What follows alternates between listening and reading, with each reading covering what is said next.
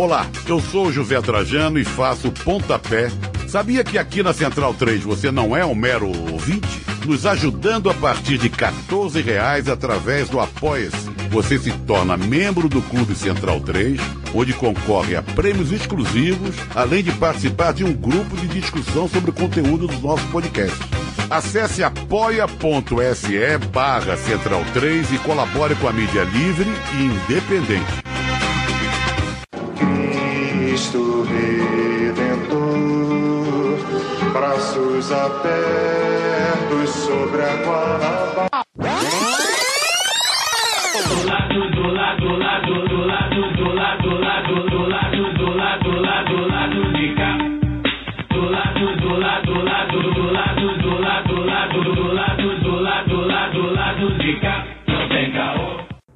Momento, ouvinte da Central 3. Hoje é quinta-feira, dia 16 de setembro de 2021. Eu sou o Caio Belandi e este é o lado B do Rio 210. A entrevista de hoje é com a Mônica Benício. Vou fazer aqui uma parte. A gente gravou na noite de ontem, quarta-feira, dia 15, com a vereadora do Rio pelo pessoal, arquiteto urbanista e militante de direitos humanos. No papo, a luta pela cidade, o ataque aos direitos LGBTs e a disputa pelo espaço entre homens no parlamento. No caô da semana, falamos sobre o dossiê que descobriu o método eugenista de cuidar dos nossos idosos e dos nossos é, cidadãos da Prevent Senior. Falamos também sobre o MBL e a sua manifestação michuruca e um pouco da falta de leitura e de pulso das ruas, digamos assim, de alguns dos quadros da esquerda.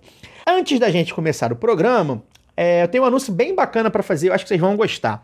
A nova parceria do lado B é com a Zeta Nossa, loja virtual que chega aí para somar com a gente. E a parceria vai consistir em quê, Caio Belandi? Bem, o primeiro eixo da parceria é a nossa grande novidade.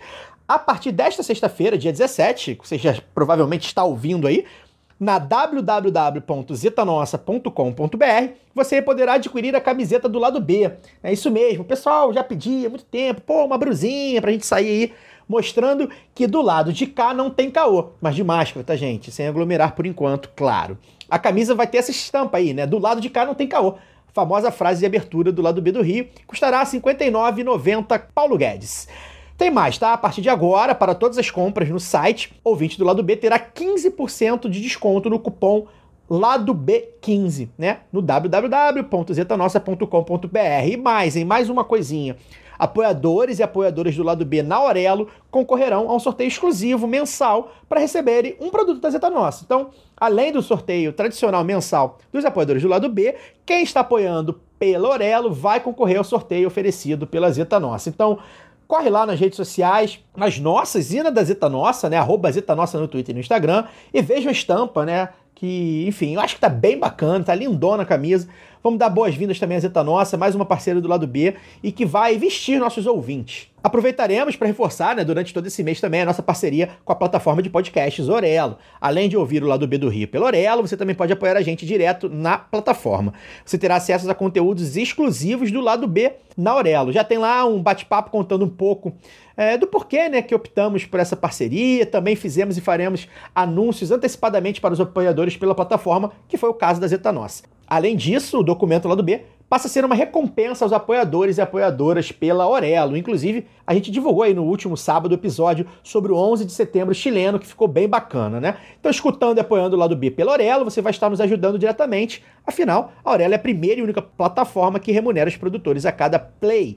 Além do mais, a taxa de serviço para o financiamento coletivo do lado B é mais em conta que no Padrim. Então, se você quiser ajudar a gente mais ainda, se for possível, claro, migre seu apoio do Padrim para a Aurelo. Lembrando que é apenas uma recomendação e pedido, né? Se possível, ouçam o lado B pelo Orelo e para quem quiser nos apoiar ou já nos apoia pelo Padrim, deem preferência para nos apoiar pela Orelo. As faixas de apoio são as mesmas. R$ reais para a faixa galera, R$ reais para a faixa fechamento, R$ reais para a faixa esquerda caviar e R$ reais para a esquerda bom burguês. Ou seja, com R$ reais você já ajuda a gente e poderá ouvir os conteúdos exclusivos. O aplicativo da Aurélia é gratuito e você poderá apoiar o lado B e outros podcasts que quiser somente via cartão de crédito, tá bom? Além do aplicativo para celular, você também pode escutar e apoiar pelo navegador digitando escute.orelo.audio barra lado B do Rio. Lembrando novamente, apenas recomendações para quem quiser dar uma ajuda a mais e financiar o lado B. Vocês continuam livre, continuarão para ouvir os programas onde quiserem. Tanto o Lado B do Rio quanto o Lado B Notícias seguem gratuitos e livres semanalmente em qualquer plataforma, mesmo as que não nos remuneram, e no site da Central 3. Os apoiadores do Lado B pela Aurelo concorrerão aos sorteios da Zeta Nossa, mas também concorrem aos sorteios de brinde da Camisa Crítica. A partir desse mês, né, o sorteio dos quatro brindes para apoiadores será um oferecimento da Camisa Crítica Serigrafia do Rio de Janeiro para o Brasil. Tem camisetas, bolsas, pôsteres, bandeiras e adesivos com estampas lindas e de luta. Acesse www.camisacritica.com, utilize o cupom lado B e ganhe 10% de desconto nas compras. Siga também a arroba Camisa Crítica, tanto no Twitter quanto no Instagram. Camisa Crítica, criada para uma esquerda que não tem medo de dizer seu nome. Nos próximos dias a gente vai realizar o sorteio e divulgar nas redes e aqui no programa, então fica ligado. Chega de propagandinhas, vamos ouvir a Mônica Benício. Mônica, prazer tê-la aqui conosco no lado B eu quero abrir o programa te perguntando sobre uma das pautas mais fortes na Câmara do Rio neste momento, que é a luta pela aprovação do projeto de lei 08-2021, que inclui o Dia da Visibilidade Lésbica no calendário da cidade. Então, eu queria que você explicasse para nós né, o que é esse projeto, né, qual a importância da gente conseguir aprovar esse PL para a causa das mulheres lésbicas, né, e também como esse PL te toca pessoalmente, né, porque esse é um projeto que é um resgate também de um dos projetos de lei da Marielle Franco, que foi rejeitado lá na Câmara depois que ela foi assassinada naquele mutirão que fizeram. Então, eu queria que você eh, contasse um pouco da sua experiência desse, nesse PL, nesse projeto, nessa causa, é, não tanto só política, tanto politicamente, quanto também pessoalmente, que com certeza é, mexe com você de alguma forma. Fala, galera. Obrigada aí, Caio, pelo convite. Obrigada a todo lado B. Um prazer estar aqui. Essa primeira pergunta, eu acho que ela já começa, além de é, me tocar muito né, no campo da política, ela me toca muito também do campo é, emotivo, né, do campo pessoal. A gente acabou de fazer, na verdade, de iniciar a discussão aqui na casa, oficialmente, sobre o PL da visibilidade lésbica, e eu, no, na, na defesa do projeto disse isso, né, que é um projeto que me toca pessoalmente, não só também do campo da política. E o PL da visibilidade lésbica, ele deveria ser um PL sem grandes complicações, né? Ele deveria ser inclusive tido como o que a casa chama de um projeto não polêmico, por se tratar de inserir um dia no calendário oficial da cidade, né? levando em consideração que a gente tem dias aqui que falam sobre profissões, dias que falam sobre diversas religiões, dias que fazem também menção a objetos culturais, enfim. É, geralmente a casa não costuma problematizar projetos que falam sobre inserção de dias no calendário da cidade. Mas em 2017, né, quando a Marielle apresenta esse projeto, ele já se mostra aí um projeto de ser uma matéria é, debatida com mais entusiasmo aqui dentro da casa. E isso por se tratar de visibilidade lésbica, né? A gente aqui na, na casa tem sempre é, bastante dificuldade para poder tratar as temáticas LGBTs, temáticas de gênero, tem sempre muita dificuldade nas matérias. Agora, o PL da visibilidade lésbica, ele é um PL importante para as mulheres lésbicas porque visibilidade confere cidadania. Né? Visibilidade protege, visibilidade gera política pública. E por isso, acho que é um do, dos principais questionamentos seria o porquê que a Câmara dos Vereadores hoje tem tanta dificuldade de debater um tema como esse, tem tanta é, rejeição sobre um tema como esse. Em 2017, quando a Marielle apresentou, ele foi aprovado em primeira discussão. Os projetos eles são discutidos em, do, em dois momentos, né? Em primeira discussão e, se aprovado, ele vai à segunda discussão, que é um segundo momento de votação. Mas, se reprovado em primeira, ele é engavetado automaticamente e só pode ser reapresentado um ano depois. No caso da Marielle, parece que na primeira discussão, justamente por ser um projeto que falava sobre inserção de um dia no calendário, ele passou de alguma, de alguma medida meio despercebido pela Câmara e foi aprovado em primeira discussão, e na segunda discussão ele foi reprovado por apenas dois votos. Né? O que a gente fez como mandata, uma das primeiras ações foi reapresentar esse PL e ele foi colocado em pauta agora, no mês de agosto, que é o mês da visibilidade lésbica. Né? Agosto, as mulheres lésbicas marcam dois momentos: o dia 19, que é o dia do orgulho, e o dia 29, que é o Dia Nacional da Visibilidade Lésbica. Então, a gente protocolou a reapresentação desse projeto, que é inserir o Dia da Visibilidade Lésbica no calendário da cidade. Estamos aqui na casa é, debatendo, né? Vamos começar a discussão. É, ela foi de maneira simbólica, inclusive, é, começada no dia 14 de setembro, que marcaram aí exatamente três anos e meio do assassinato da Marielle. Então, do campo é, emocional também não foi uma tarefa muito fácil iniciar essa discussão nessa data, mas também traz por si só o seu simbolismo político dentro disso. É, mas, enfim, a importância da gente estar discutindo e de brigar tanto aqui dentro dessa casa para que esse projeto seja aprovado é entender a importância que as mulheres lésbicas, que são tão invisibilizadas e tão violentadas dentro dessa cidade, é, possam ter políticas públicas garantidas. A gente sabe que, obviamente, é, um dia né, no calendário da cidade, ele não é um dia que imediatamente vá mudar a realidade. É, a gente não tem aqui a ilusão disso, mas é bem verdade também que incluir um dia é, no, no, calendário, embora ele não mude imediatamente essa realidade, a aprovação é extremamente importante, porque ela não passa só pelo campo simbólico, né? Incluir um dia no calendário é reconhecer, né? É conferir visibilidade que é capaz de promover o debate público sobre o assunto que a data se refere. E é sobre isso que a gente está discutindo, né? sobre as mulheres lésbicas terem sua cidadania respeitada e seus direitos garantidos. Entendendo uma vez também que as mulheres lésbicas sofrem inúmeras violências, né, e estão sujeitas, inclusive na sociedade, é, a estupro corretivo, a serem assassinadas né, pelo lesbocídio, pelo simples fato de serem mulheres lésbicas. A gente tem aí um caso muito emblemático, que é o da Luana Barbosa, que, enfim, terá aí os policiais que, que assassinaram sendo julgados em breve. Então, o, de, o grande debate é que as lésbicas não são invisíveis, mas invisibilizadas pelo Estado. Então, um, um, inserir o Dia da Visibilidade no calendário é importante porque a visibilidade protege, a visibilidade confere cidadania. Ok, Mônica, é, obrigado. Quem fala aqui é o Fagner. É, agradecer mais uma vez também sua participação, sua presença com a gente aqui. Faz tempo que a gente queria te entrevistar. E, e aí, minha primeira pergunta, é, para além do projeto de lei 8-2021, né? Como está sendo aí? Acho que talvez essa pergunta ela entre até mais no campo pessoal, embora também tenha uma, uma questão política, né? E, pública aí a tratar, mas como que está sendo na Câmara o seu relacionamento com a bancada da Bíblia e com a bancada das milícias, né? Sabendo que muitas vezes elas se fundem em uma coisa única, né?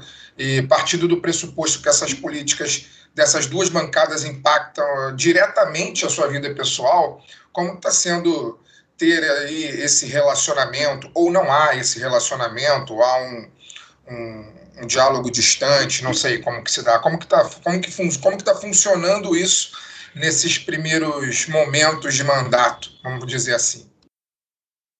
É, na verdade, acaba que, que, que é, a relação, nesse ponto, ela é muito mais distante do que poderia ser em um outro momento, por exemplo, que não houvesse pandemia, né? porque foi uma, uma decisão da bancada do pessoal desde o início do, dos trabalhos, nesse momento de pandemia, no início do ano, fazer o máximo de atividades remotas possíveis.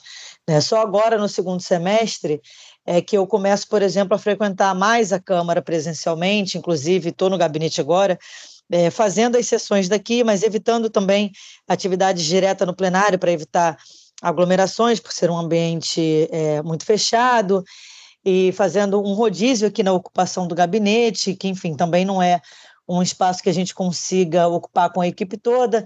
Então, esse, esse não transitar pessoal né, de, é, dentro dos corredores da Câmara, ele é, distancia um pouco o diálogo com os demais vereadores, porque acaba que a discussão passa a ser muito pontual com quem a gente tem que tratar determinados projetos. E até agora na casa, o PL 08/2021, que é esse da visibilidade lésbica, tem sido, é, se mostrou, na verdade, de todos os que eu apresentei até agora, protocolei, o mais polêmico. Né? Os demais falavam também pela pauta é, da vida das mulheres, mas não, tinha, não teve aí um, um grande debate quanto a isso. A gente apresentou um que é, o Marielle Franco também, que é para inserir no, no calendário oficial um dia de enfrentamento à violência política contra as mulheres.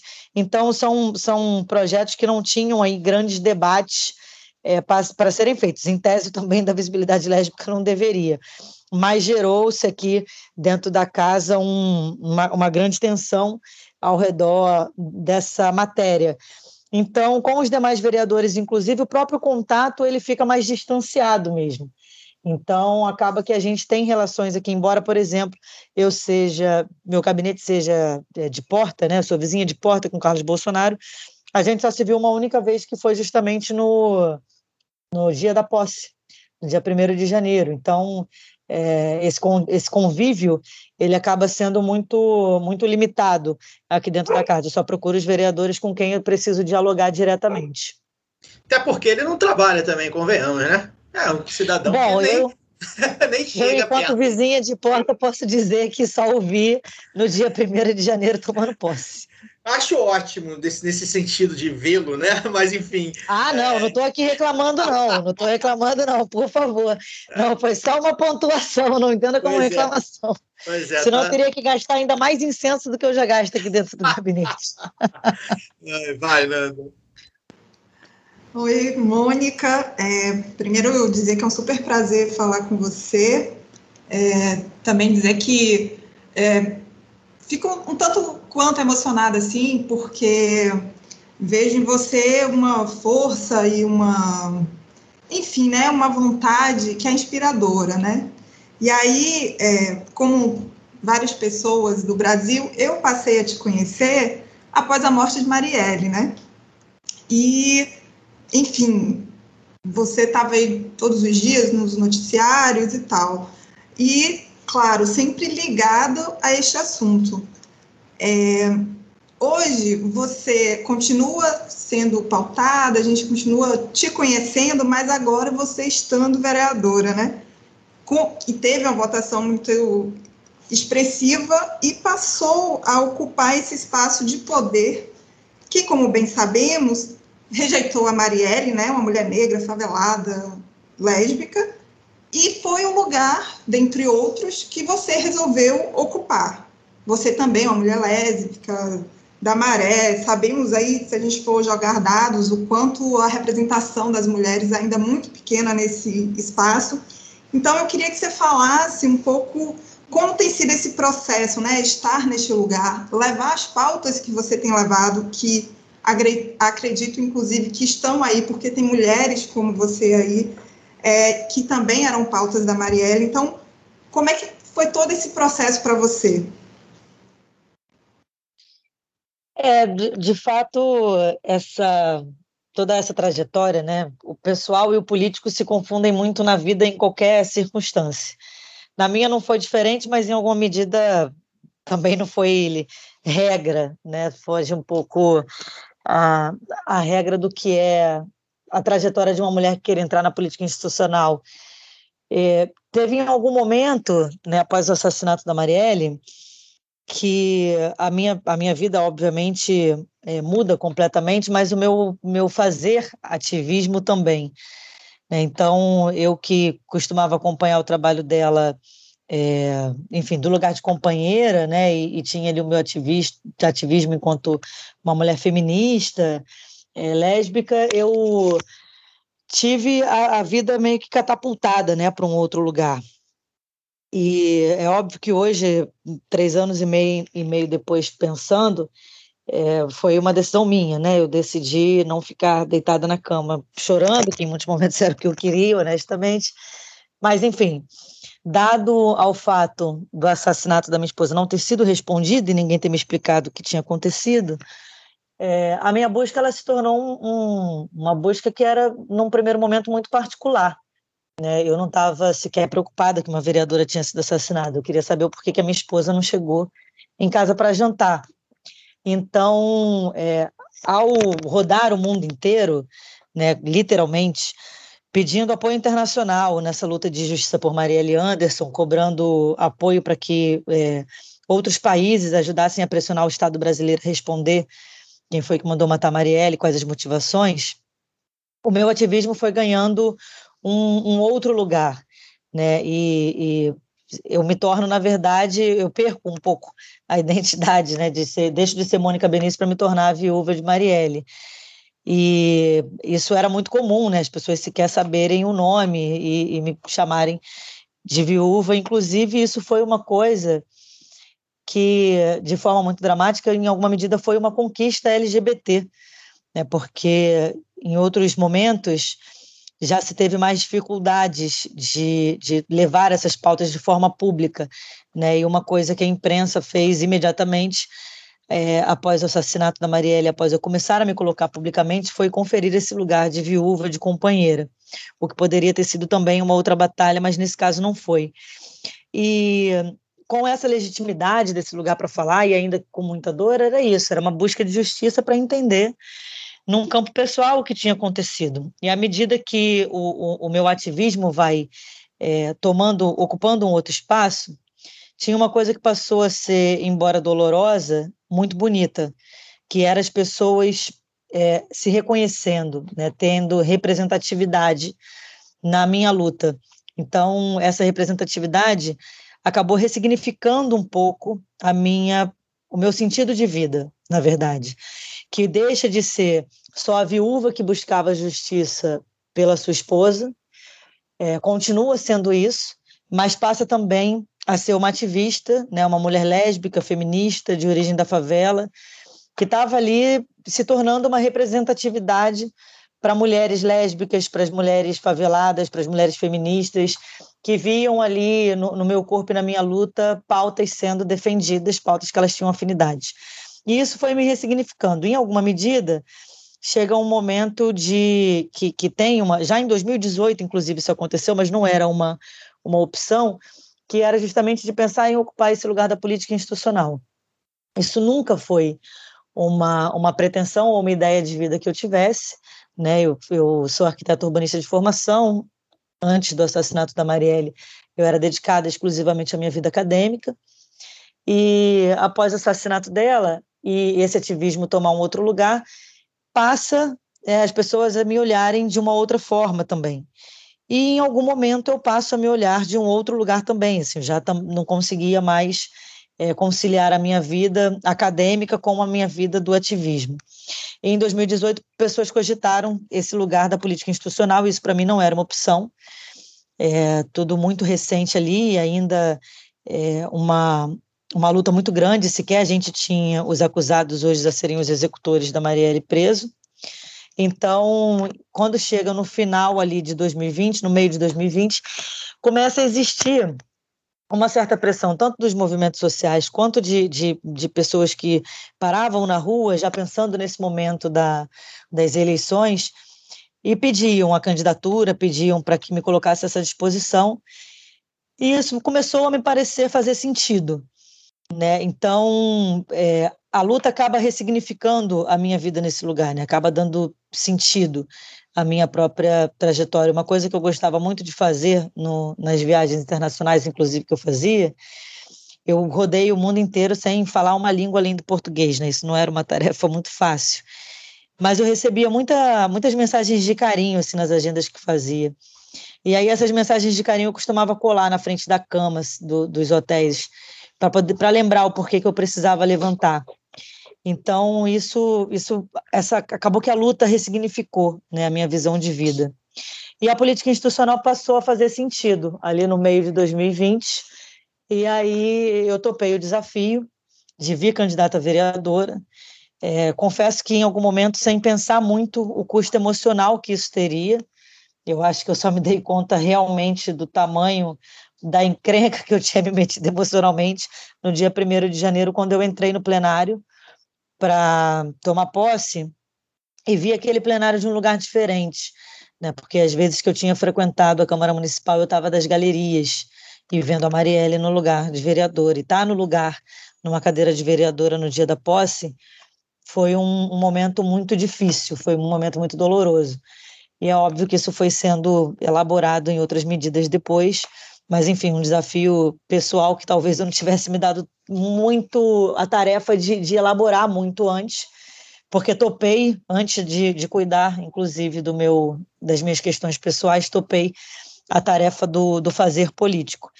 E cá estamos, né? Não é uma casa fácil para as mulheres, é, principalmente para uma mulher que se reivindica aqui do seu lugar de lésbica, do seu lugar feminista.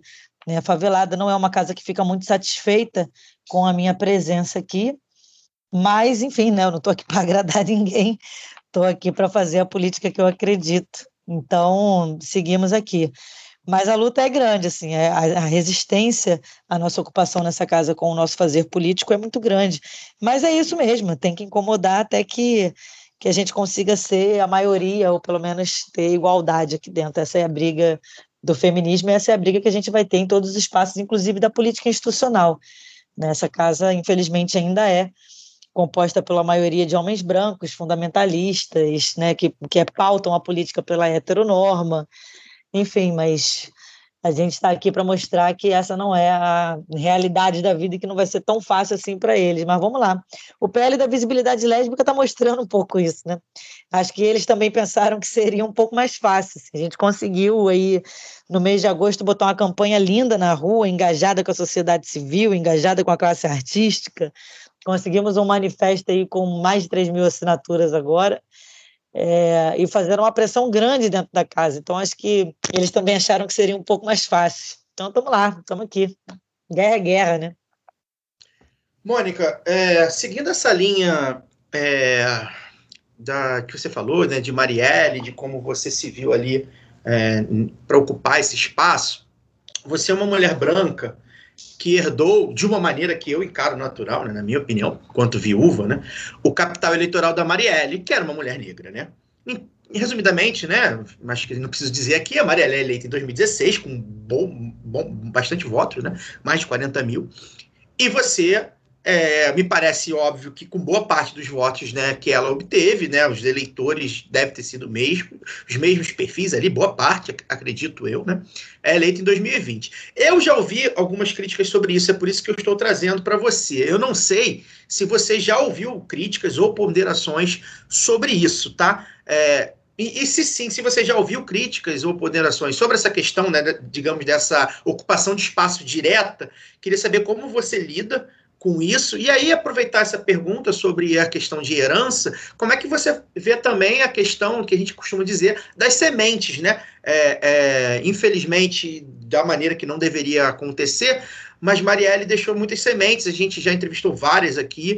É, é, de assessoras, de pessoas que estavam ali na luta com ela também, como você, inclusive. Então, queria que você falasse sobre esses dois pontos. É, claro que isso foi, inclusive, muitas vezes colocado, né? Em, em, algumas medidas como uma ponderação política, o que eu acho legítimo, em outras medidas de um lugar bastante violento, o que eu, sinceramente, não olho com nenhuma simpatia. Né? Eu sou uma mulher feminista e uma das minhas é, premissas de vida é a gente conseguir olhar para o mundo com empatia, né? com deslocamento. Então, eu posso garantir para você que eu preferia ainda estar nesse momento, quase sete horas da noite, organizando as minhas tarefas de casa e preparando o jantar para receber minha esposa, porque era esse o que a gente costumava fazer na nossa rotina, né? na noite do 14 de março, inclusive, era o que eu estava fazendo. Então, é, de maneira que eu não queria ter dado absolutamente nada, né? Que preferia mil vezes, ou um pouco mais que isso, que a minha esposa estivesse viva. Dado que isso não aconteceu, né, dado que uma mulher foi brutalmente assassinada, e o Estado sequer ainda respondeu quem foi que mandou matar e as motivações. Né? E é isso. Sobre a interseccionalidade que atravessava aquele corpo, o fato de ser uma mulher negra, favelada, né, que lutava pela pauta das mulheres, da vida das mulheres negras principalmente, isso é, vira, obviamente, uma, uma comoção em algum lugar, mas também uma questão pelo fato de eu ser uma mulher branca. Bom, né? Eu fui. É... Tem uma, uma, uma, frase da, da Zuzu que eu gosto muito, que ela, quando entrevistada, perguntaram para ela é, onde é que ela tirava, de onde ela tirava tanta coragem na busca de justiça para encontrar o corpo do filho, para fazer justiça ao filho. E ela respondeu para o jornalista: coragem tinha o meu filho, eu tenho legitimidade. É, eu era a esposa da Marielle e foi uma escolha dela estar casada comigo e a gente construía a nossa família. Então, ao ser, como eu falei aqui na, na, na questão anterior, né? Ao ser assassinada, a minha busca por justiça ela era pessoal, ela era pelo assassinato da minha esposa. A partir de que isso vira uma, uma, uma construção política, né, o meu compromisso é com as pautas da política que eu acredito. E as pautas da política que eu acredito eram semelhantes às pautas que a Marielle acreditava, inclusive por isso éramos companheiras, né? não só de vidas, mas também de alinhamento político. Então, é, eu acho que existe aí um movimento natural que é essa é, herança, né, que inclusive é esse, esse deslocamento de olhar com empatia. Eu sou uma mulher branca, né, obviamente não, não, jamais conseguiria falar do lugar de uma mulher negra, mas o meu feminismo, que é o feminismo para 99%, ele precisa ser radicalmente é, antirracista, assim como anticapitalista, anti-LGBTfóbico. Então, é, a luta né, contra o racismo é uma luta que eu tenho é, em mim desde do, do, meu início de ativismo, né, da minha construção de identidade, e isso reflete no meu fazer político, né, de maneira que eu não entendo, não me entendo disputando ou ocupando um lugar que não seja legitimamente meu, pelo contrário. Né, acho que o, o, fazer político ele deve ter compromisso com as nossas pautas de visão de mundo, né, do mundo e da sociedade que a gente quer construir. E é desse lugar que eu me enxergo, e é desse lugar que eu faço política.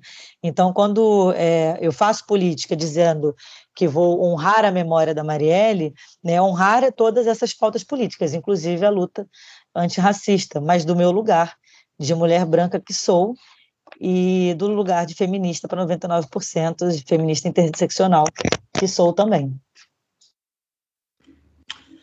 Certo, Mônica. Fagner falando novamente. É, bom, você colocou é, agora há pouco, inclusive, que você, além de vereadora, é arquiteto urbanista, né? E aí eu queria puxar a minha próxima pergunta para esse tema, né? Eu gostaria de saber qual é a sua percepção sobre o projeto de lei complementar 136 do Executivo, também está em tramitação na Câmara, que autoriza a conversão de imóveis residenciais tombados ou preservados em unidades comerciais. Queria que se você me dissesse se você acha essa medida positiva ou negativa para aquilo que o prefeito Eduardo Paes chama de retomada econômica da cidade e o que, que a cidade de fato tem a ganhar ou perder com essa transformação arquitetônica. É, Fagner, esse tem sido um projeto bastante polêmico e debatido aqui dentro da casa. Né? Justamente porque, ao meu ver, ele tem pontos positivos, mas também tem os seus pontos negativos. Os pontos negativos que eu, eu consigo apontar, acho que de forma é, mais ampla, mas também dentro do, do que eu enxergo da visão política, é que a gente precisa construir uma sociedade né, que a gente não vá nessa, nessa lógica do capitalismo selvagem, embora a sociedade seja capitalista.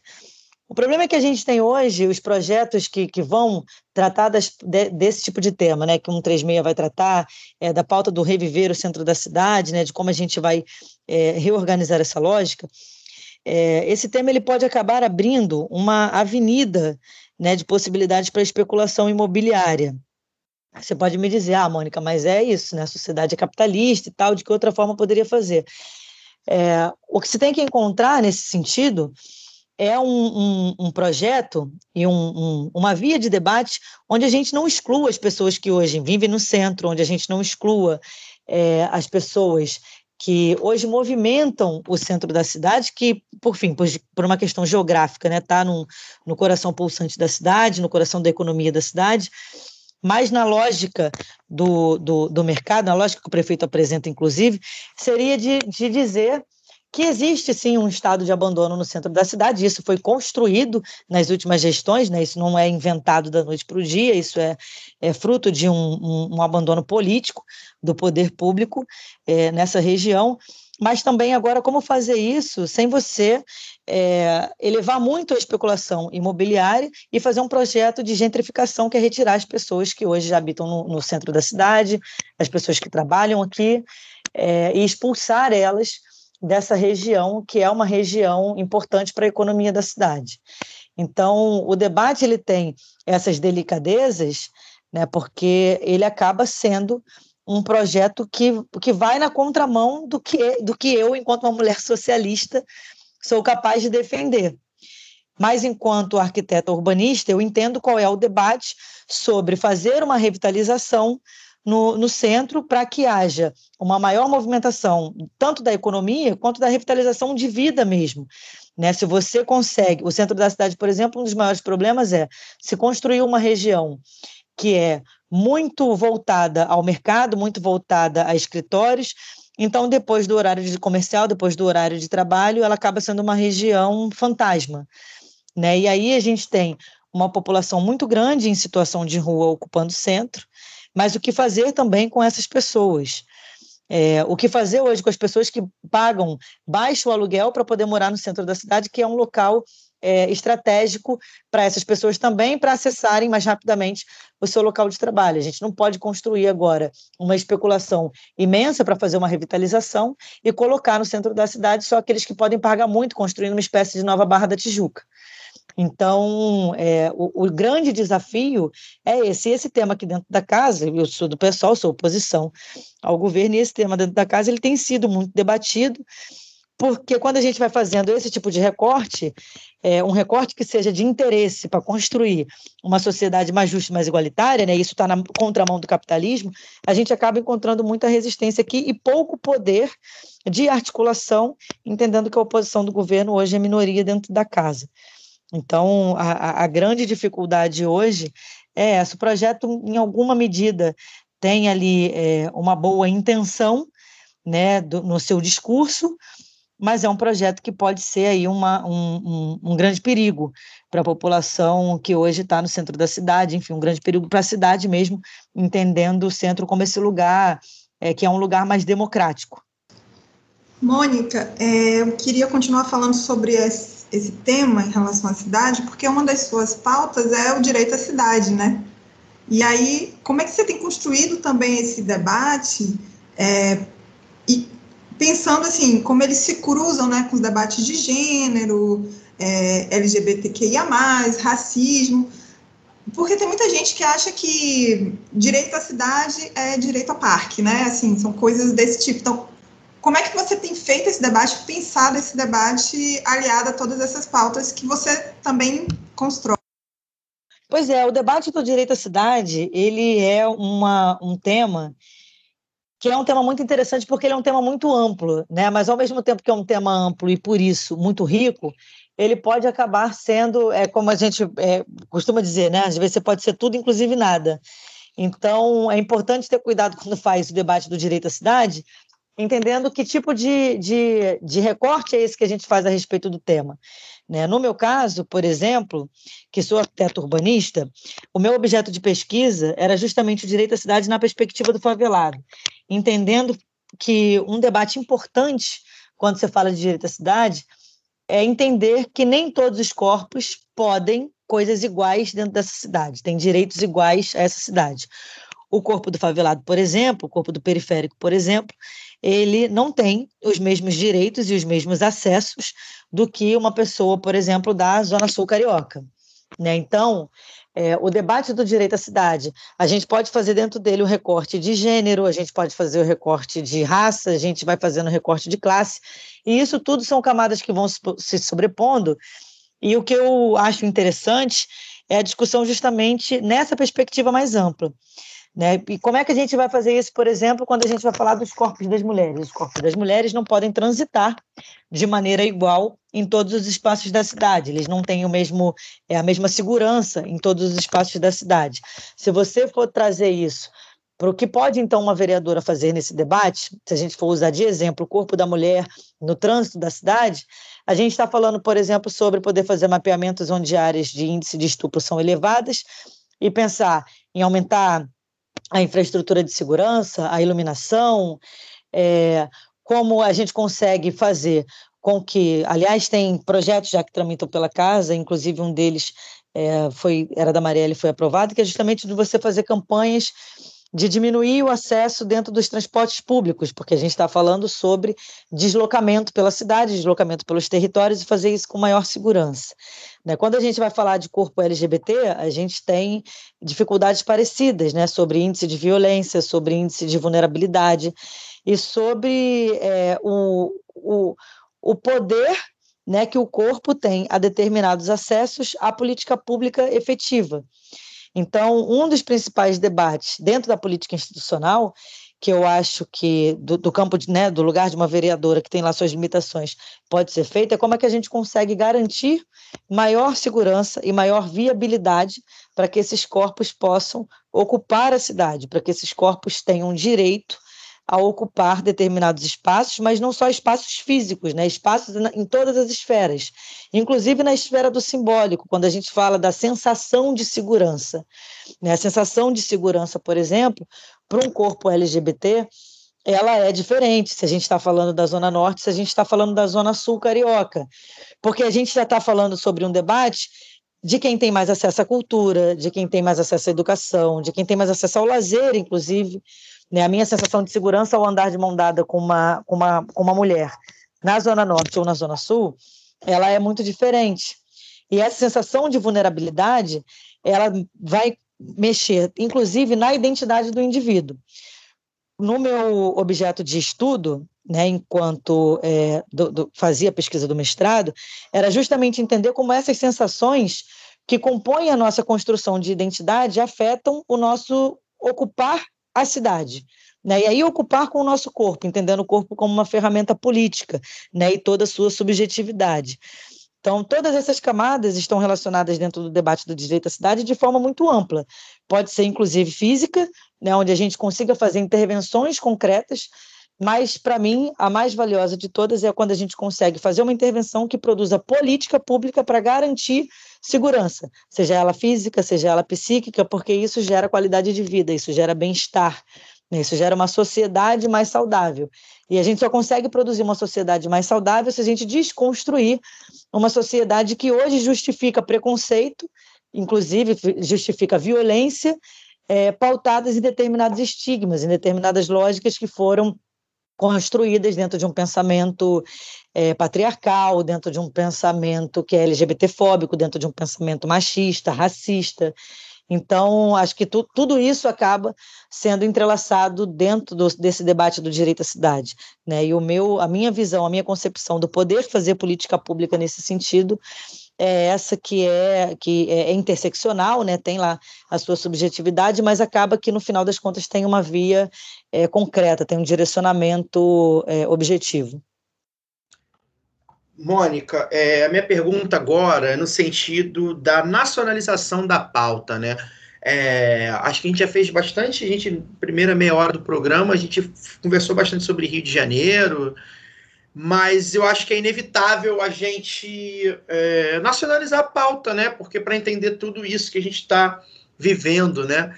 É, o Rio de Janeiro passou por um momento em que ele foi, a gente qualificou o momento que ele passou como laboratório do que o Brasil passaria, né? O lado B do Rio está no ar há cinco anos, a gente pegou ali a, a, eleição do Crivella, pegamos os quatro anos de Crivella, e a gente meio que viu que é, boa parte do que aconteceu na cidade do Rio, e até no estado também, é, se, aplicar, se, aplica, se aplicou, né, se aplicaria uh, uh, no governo Bolsonaro. E aí eu quero te perguntar, é, a gente está vivendo hoje um momento que, na verdade, é um pouco contrário, né?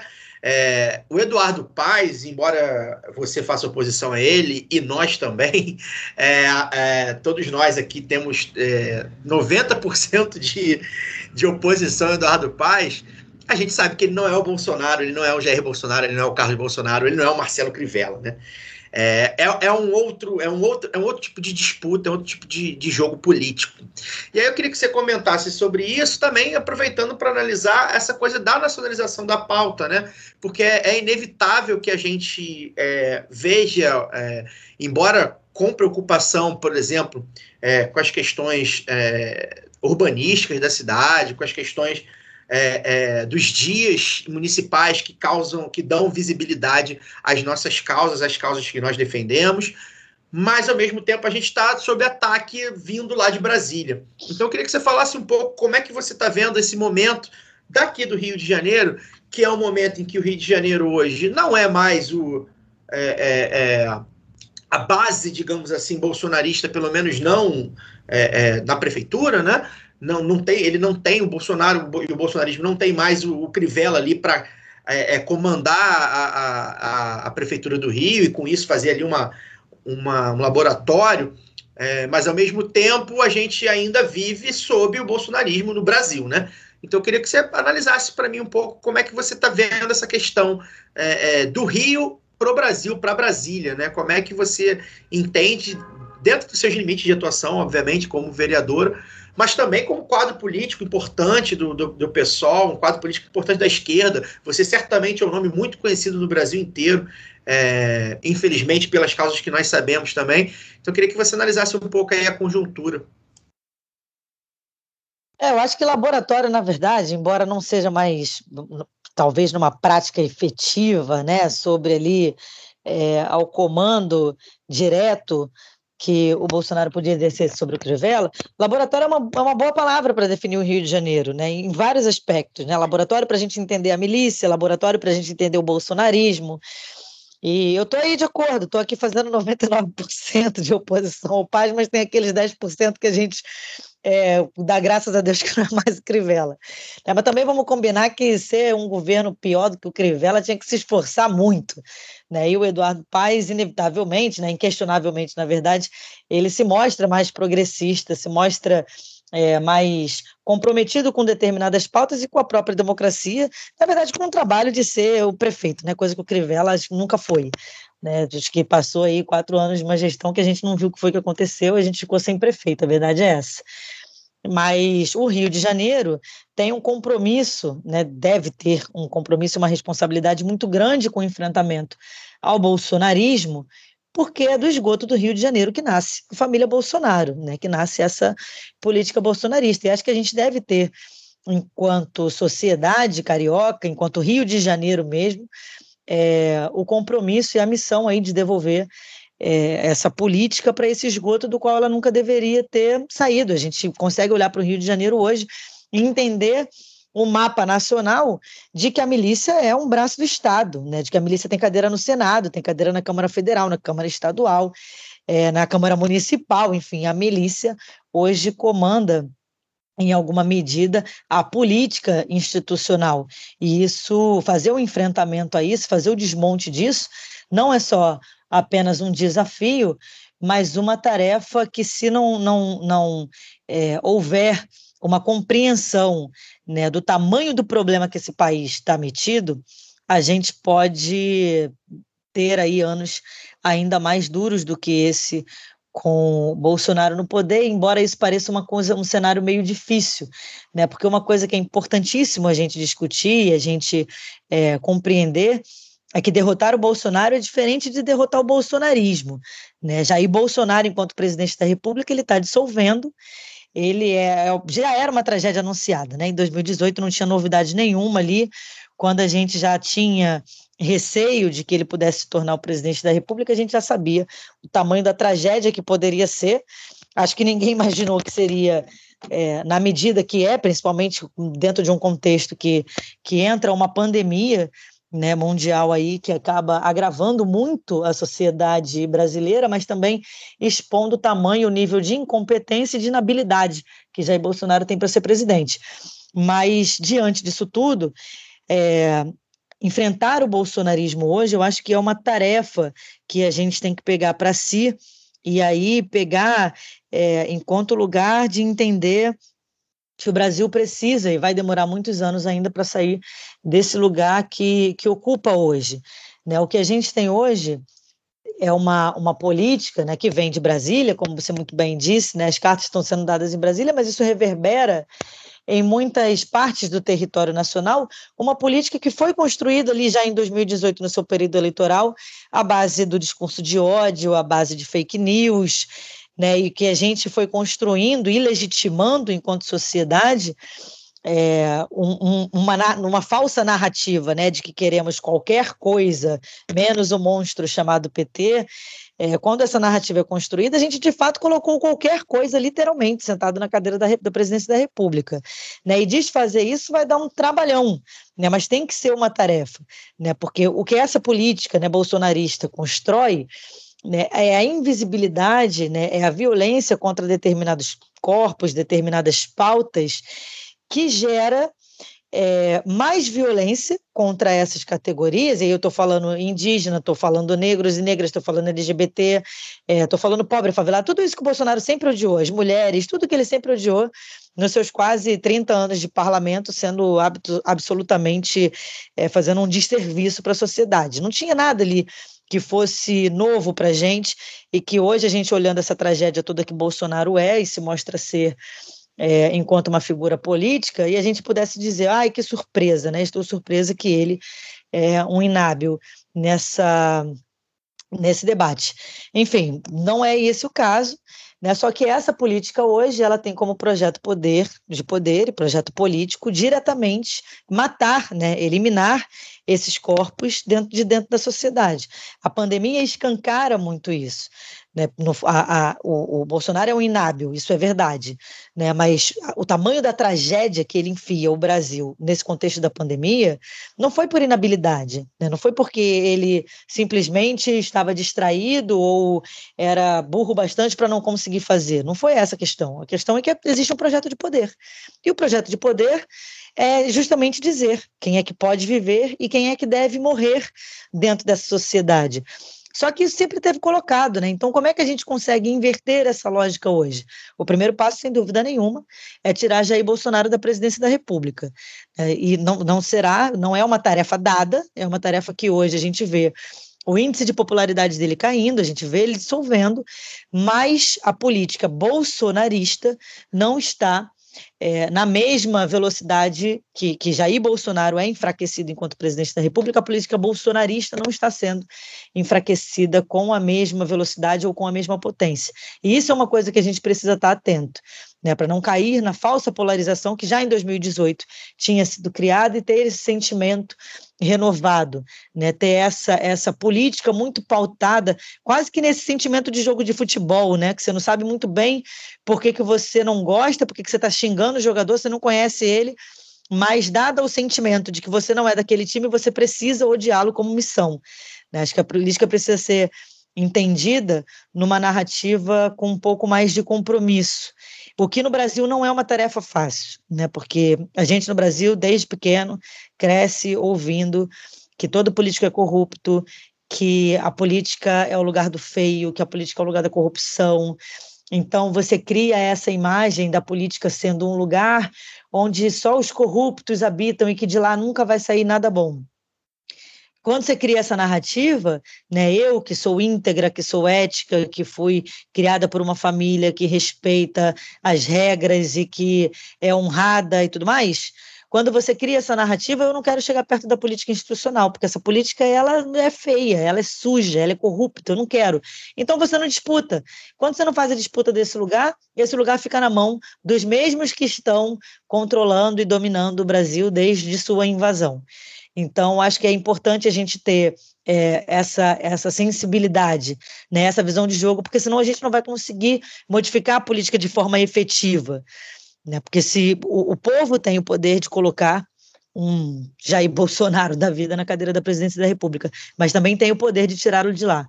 E só o povo tem o poder de tirá-lo de lá. Então, acho que isso é importante a gente é, não perder enquanto sentimento, sabe? Porque ser brasileiro é uma coisa muito cansativa.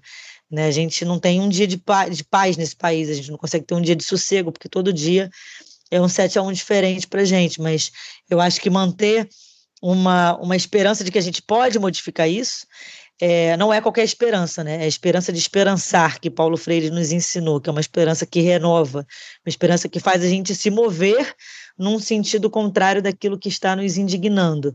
Né? E o que indigna hoje a gente é esse governo que tem como projeto de poder nos matar.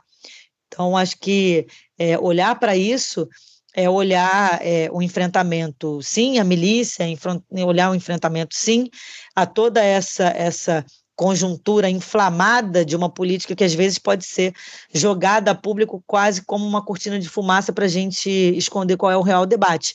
E o real debate hoje é destruir o bolsonarismo, não apenas retirar Jair Bolsonaro da presidência da República. Ótimo, Mônica. Então você me deu um gancho ao falar sobre essa última resposta do Caio.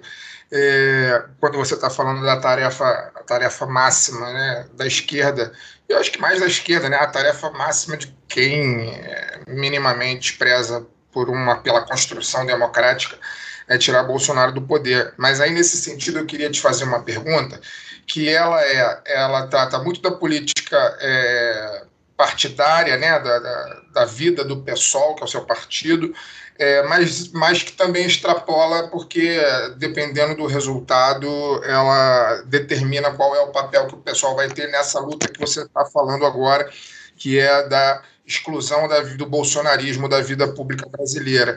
E aí eu queria que você falasse, recentemente o pessoal teve o, passou pelo seu pessoal RJ, né, passou pelo seu congresso regional, e aí eu queria que você me dissesse, a partir desse congresso, em qual dos campos partidários do pessoal você se encontra hoje e o que você achou do resultado do, é, pelas informações que eu apurei, né, o fim da hegemonia da, da corrente insurgência aqui no Rio, e como vê a recente influência do Guilherme Boulos, né, no ponto de vista nacional, em que, em que patamar você acha que é, a, influência do Boulos coloca o PSOL visando as eleições de 2022, é, seja é, por candidatura própria, ou seja, nessa, nessa, nessa tão proclamada frente ampla que, que os analistas muito pensam, né, que seria necessária para derrubar né, do, do governo Bolsonaro?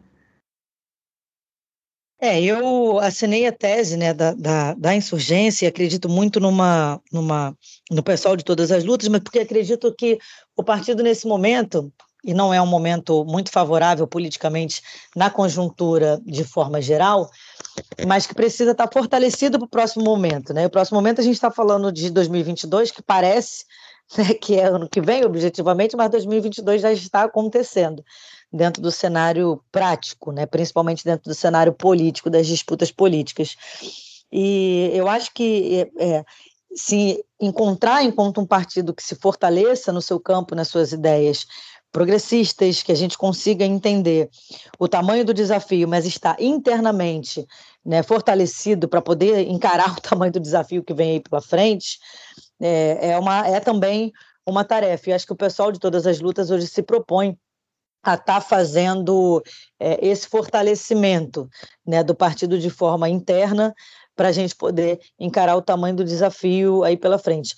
O Boulos é, sem dúvida nenhuma, na, minha opinião, um, quadro mais do que interessantíssimo. Né? Eu tenho é, uma profunda admiração por ele enquanto militante, mas, para além disso, acho que para dentro do partido ele é uma hoje uma liderança inquestionável, com, com uma potência muito grande. Eu fui na, na candidatura agora com ele e Erundina à Prefeitura de São Paulo, assim, foi impressionante ver, tinha tempo que eu não via uma campanha tão bonita, assim, tão é, articulada com a população, sabe? Conseguia dialogar direto com as pessoas. Isso feito no meio de uma pandemia, o que foi um super desafio, né, politicamente falando, fazer uma campanha eleitoral no meio de uma pandemia, onde o isolamento social aí era uma, uma questão muito importante para a gente evitar é, a, a Covid-19, enfim, mas acho que o Boulos é assim, um, um quadro muito importante hoje para o PSOL, e sem dúvida nenhuma aí um, um, expoente, uma liderança que a gente tem no partido hoje,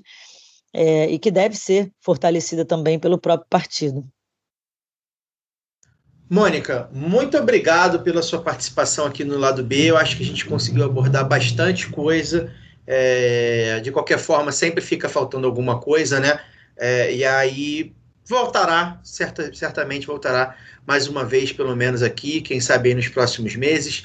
É, Para me despedir de você, vou te parabenizar também pela vitória aí na aprovação do PL 240, né? Que estabelece o dia 25 de março como Dia Municipal de Luta pelo Fim do Feminicídio. Parabéns, é sempre, é, acredito que o trabalho de um vereador é sempre um alívio, antes de tudo, né? E uma, e uma vitória numa batalha aprovar um PL, principalmente o PL desse que, enfim, né, o, o, o PL em si diz, diz a importância dele, né, é, é, uma luta de fato pelo fim do feminicídio que vem se agravando aí, né, a gente vê aí cada vez mais casos de feminicídio, uma pauta quente, então parabéns e muito obrigado pela sua presença, deixa seu recado final aí.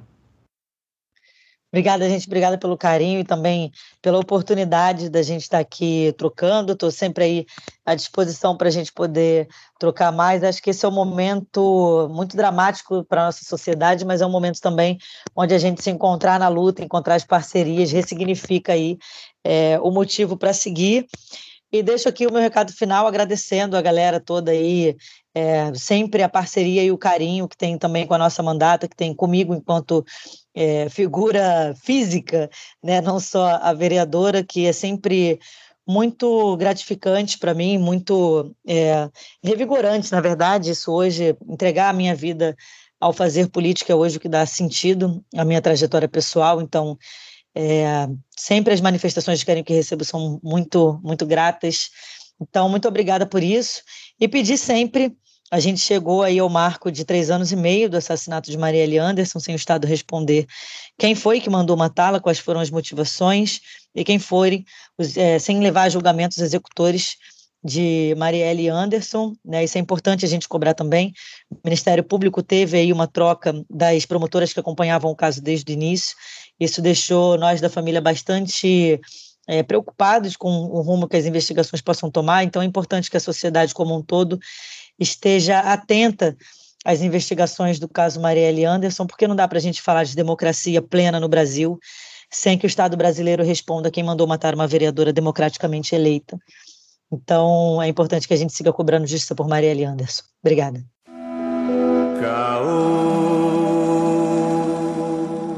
Antes da gente passar para o caô da semana, a mamatinha, né, para os ouvintes.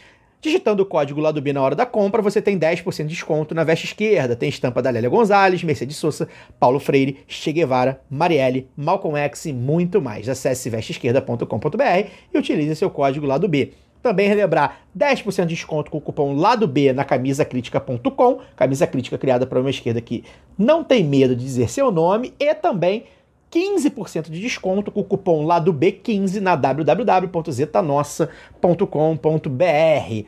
Antes da gente ouvir o Caô, uns recadinhos solidários agora, né? O pessoal do Movimento de Trabalhadoras e Trabalhadores por Direito, o MTDRJ, irá realizar sua primeira jornada de trabalho e renda na favela do Cerro Corá, na zona sul do Rio realizado em parceria com o Levante Popular da Juventude e os movimentos do campo popular, contará com oficinas de trança, maquiagem, fotografia, grafite, elaboração de currículos e cadastramento para o início do primeiro ponto popular de trabalho no Rio de Janeiro. Serão realizadas também atividades com a rede de cursinhos populares Podemos Mais e a apresentação da iniciativa da Cozinha Popular, que contará com a parceria do projeto Mão na Jaca nas oficinas e no cursos. Para isso tudo ir a campo, eles pedem doações na vaquinha virtual. Anota aí, abacaxi com sh.com barra p barra mtdrj. Vou repetir, hein? abacaxi com sh.com barra p barra mtdrj. Ou mandando um pix para mtdriodejaneiro.gmail.com, a forma mais fácil aí, né? Quem puder ajudar, a hora é agora, hein, gente? No dia a dia, e principalmente na, na crise que a gente está vivendo, Nada é mais revolucionário que a solidariedade, então vamos ajudar o MTD RJ.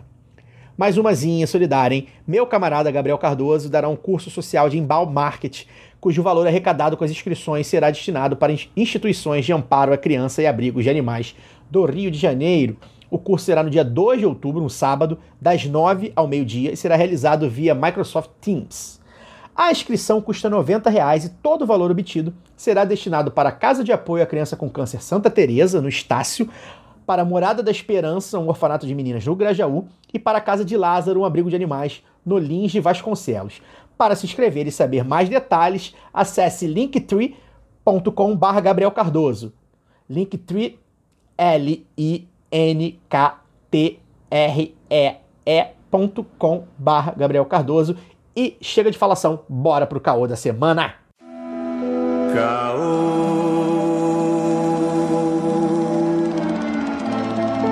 Lê, lê, lê, lê, lê, lê, Para abrir o caô dessa semana, recebemos aqui uma participação do médico sanitarista, professor, pesquisador da USP, articulista da Carta Capital, Daniel Dourado.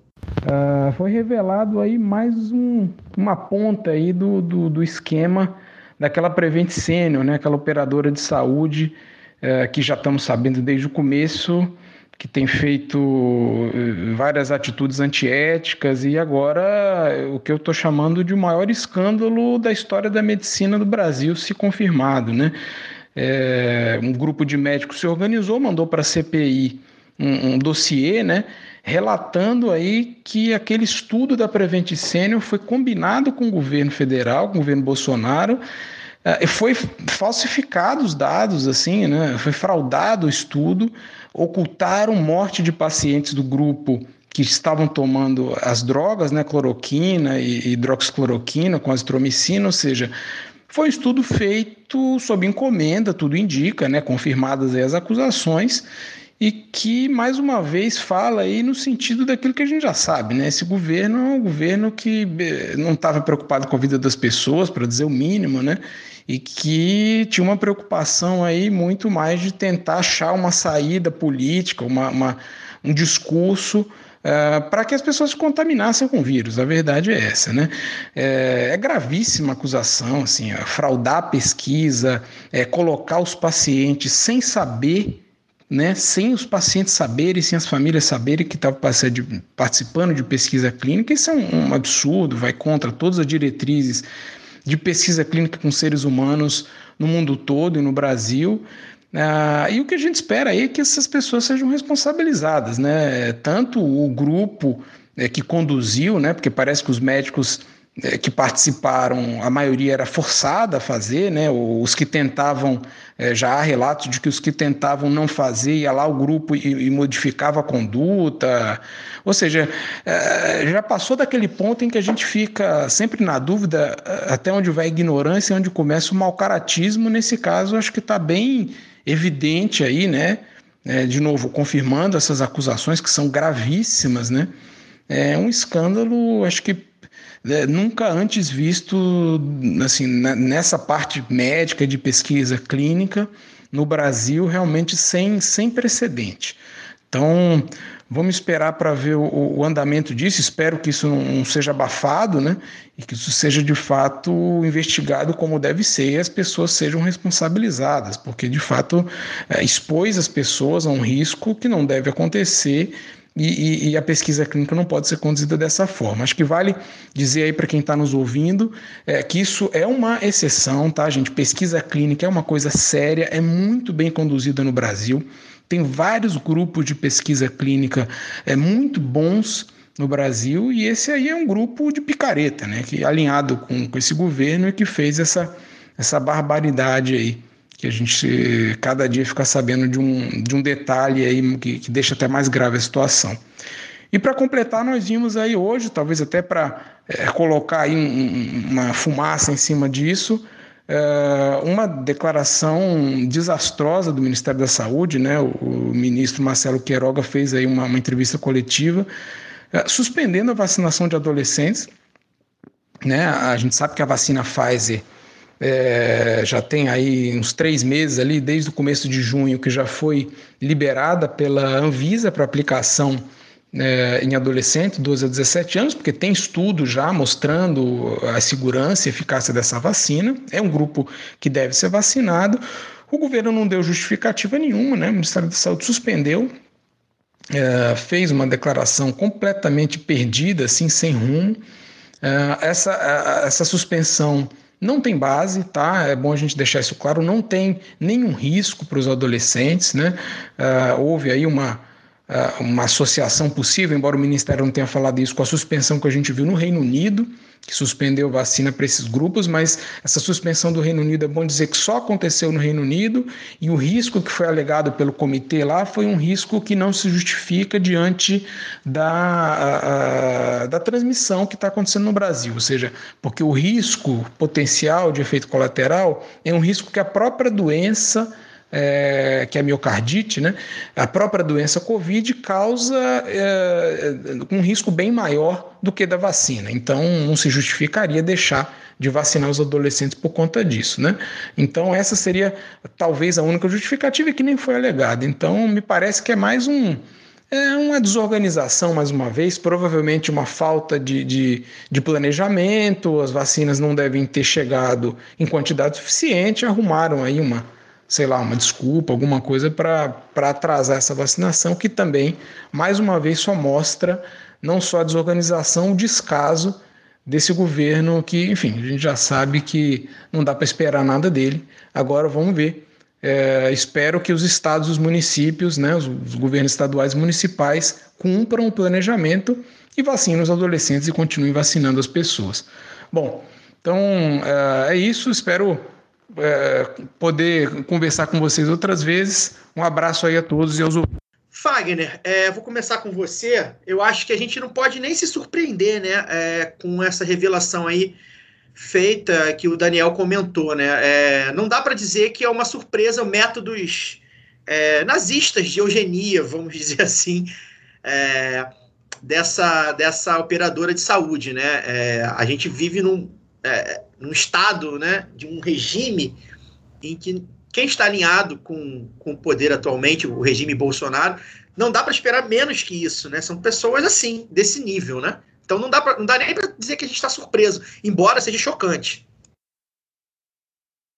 Nem um pouco surpreso, Caio. É... Eu acho que eu já relatei isso, talvez, em algum lugar no Twitter, não sei, mas eu sempre tive muito pavor de de ficar doente né, da Covid e necessitar de atendimento, atendimento de emergência é, em algum hospital, mesmo que eu seja né, bastante privilegiado, porque eu tenho um bom plano de saúde né, no local onde eu trabalho e, e eu acho que, do ponto de vista de estrutura, eu não tenho dúvida de que eu estaria bem é, alocado, mas eu não posso dizer o mesmo de, tra de tratamento, né? Bom, as pessoas negras, né, elas são elas têm um tratamento diferente das pessoas brancas também nesses locais onde que são espaços de poder, né? E sobre o fascismo da classe média, da classe médica, perdão, é, ele já é conhecido, né? A gente teve há pouco tempo atrás, não tem muitos anos, o caso da, dos, das médicas, né, dos médicas brancas que estiveram no aeroporto recepcionando os médicos cubanos que vinham para atender a população no programa Mais Médicos, mandando os médicos cubanos, em sua maioria negro, voltar para a senzala. Né? Inclusive, a capitã cloroquina, me parece que naquela foto icônica que ficou marcada, né? Me parece que uma daquelas médicas brancas gritando para aquele médico cubano negro era a capitã cloroquina, né? que inclusive já foi ouvida pela CPI. Né?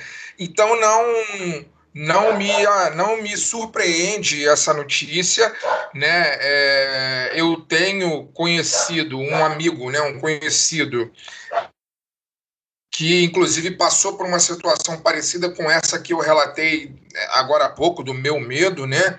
Ele era negro, alto, forte e teve Covid e precisou de atendimento no hospital, hospital particular aqui no Rio de Janeiro. E ele claramente não estava bem, né? E chegou no hospital e foi mandado para casa, claramente sem estar bem. E quando ele finalmente teve que voltar, acabou voltando para o hospital. Quando ele teve que voltar para o hospital, que aí ele foi atendido com a gravidade que o caso exigia, já era tarde demais e ele acabou falecendo com a Covid. E a gente sempre se pergunta por que, que ele foi mandado embora para casa na primeira vez, se ao entrar no hospital de classe média alta no Rio de Janeiro, ele já demonstrava estar muito mal e precisar de um atendimento mais adequado, né? É, será que é porque ele não era, né, na, na, na cara dele estava escrito que ele não pertencia à classe dominante? Será que é porque ele era preto? Né? Será que é porque ele era forte? Porque tem isso, né? Ainda o racismo também, inclusive, opera nessa esfera de que o homem negro é mais forte, suporta mais a dor e etc, etc. Então, será que é por isso que ele foi mandado embora para casa? Isso acabou custando a vida dele, né? Então, esse exemplo da Prevent Senior, na verdade, se a gente for analisar, ele está correlacionado com várias outras questões que, que tocam a classe média a classe médica, de novo eu erro, né? A classe médica é, brasileira. Elitista, racista, né, eugenista, né, com, com o perdão dos bons médicos e dos valorosos médicos que a gente tem é, no Brasil, né, é, no SUS e, e até, claro, na, na, na, área privada também, nos hospitais privados também. Eu, eu mesmo conheço muito bons médicos. A gente sabe, inclusive esses que são meus amigos e que são bons, relatam que os seus pares, a grande maioria dos seus pares é uma nojeira completa. Né? Então, isso tudo faz parte de todo esse processo, cara, de eugenia brasileira, de desmantelamento do SUS, de desmantelamento do serviço público, né, em prol do lucro, em, em prol daquilo que é privado, em, em prol da, da, daqueles que são mais ricos. Então, assim, obviamente choca, porque né, é, é chocante, mas não surpreende. Né? O, Conselho de, o Conselho Federal de Medicina, que eu inclusive apelidei de Conselho Federal de Mengueles, já se posicionou é, a favor do tratamento precoce, a, a, favor de tudo isso, publicamente, né? Não sou eu que estou falando, basta entrar aí no, no Twitter do, do CFM, procurar tweets antigos, aí vocês vão ver que o alinhamento deles com a política bolsonarista, ela é, ele é latente, assim. Ele, né, você vê de cara que ali tem um alinhamento bolsonarista. Então choca, mas não surpreende essa história da Prevent Senior. Né? Agora, é, há que se investigar, isso não pode ficar por aí, né? não pode acabar aqui. É preciso investigar, porque a gente tem, inclusive, né, é, gente na grande mídia que fez propaganda é, para que, a, que a Prevent Senior fez, né? O caso do Caio Coppola, né, que esteve na CNN fazendo propaganda abertamente para a ação da Prevent Senior durante a pandemia. Então, será que ganhou dinheiro para fazer isso? Quem é que pagou? Quais são as relações? Esse tipo de coisa tem que ser muito bem investigado. Não, se a gente pretende, de fato, sair com algum aprendizado desse processo tão doloroso e trágico que a gente está vivendo há quase dois anos, né, requer a obtenção das respostas desses fatos. Assim, é, é é fundamental que se siga o dinheiro e se descubra quem bancou, qual foi o interesse, quem participou, e aí, enfim, a justiça que faça o papel dela.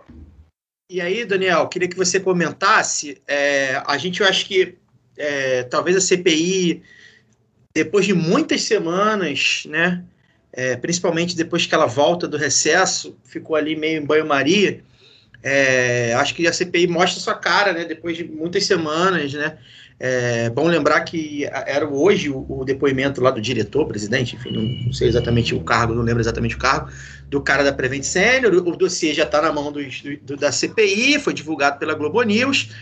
É, e aí é isso, né? Seguir esse fio, né? Porque uma das críticas que muita gente faz à CPI, principalmente quem tem acompanhado de perto, que não é o meu caso, vou logo adiantando, é que fugiu um pouco do eixo do governo, né? Ficou ali naquela galera que orbitava o governo, mas que não eram, não tinham cargos efetivos, etc. Né? E a gente tá, a Prevent Senior tá ali nesse, nesse, nesse eixo, mas eu acho que se fuçar vai achar, né? Como, como o Fagner falou, é, é, o Caio Coppola, né? É uma figura que liga diretamente o governo é, é, a Prevent Senior, entre outros. Né? Se achar aí, vai ter interações com, com, com é, quadros do bolsonarismo, muito provavelmente defendendo e tal.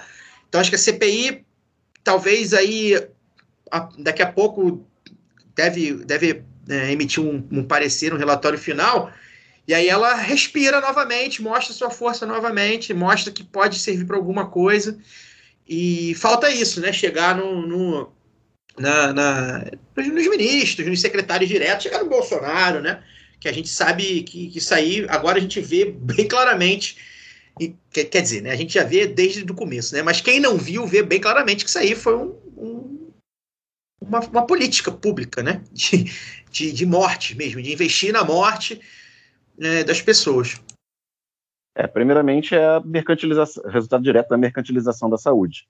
É, esse Prevent Senior ele é um é conhecido por ser um plano de saúde relativamente barato, voltado para a população idosa, né? Por isso sênior, e que opera com hospital próprio, custos menores, etc. E era muito celebrado por isso. Se você entrar na internet, você vai achar vídeos, inclusive, do então apresentador de televisão João Dória, fazendo uma entrevista muito celebratória com o dono ou presidente, sei lá, da, da empresa, da Prevent Senior. E ela sempre aparecia na mídia com de forma muito simpática, né? Do, é, como um conhecido meu falou, oh, eu achava maneira essa empresa porque ela cuidava dos velhinhos, né? Cuidava dos velhinhos é uma ova.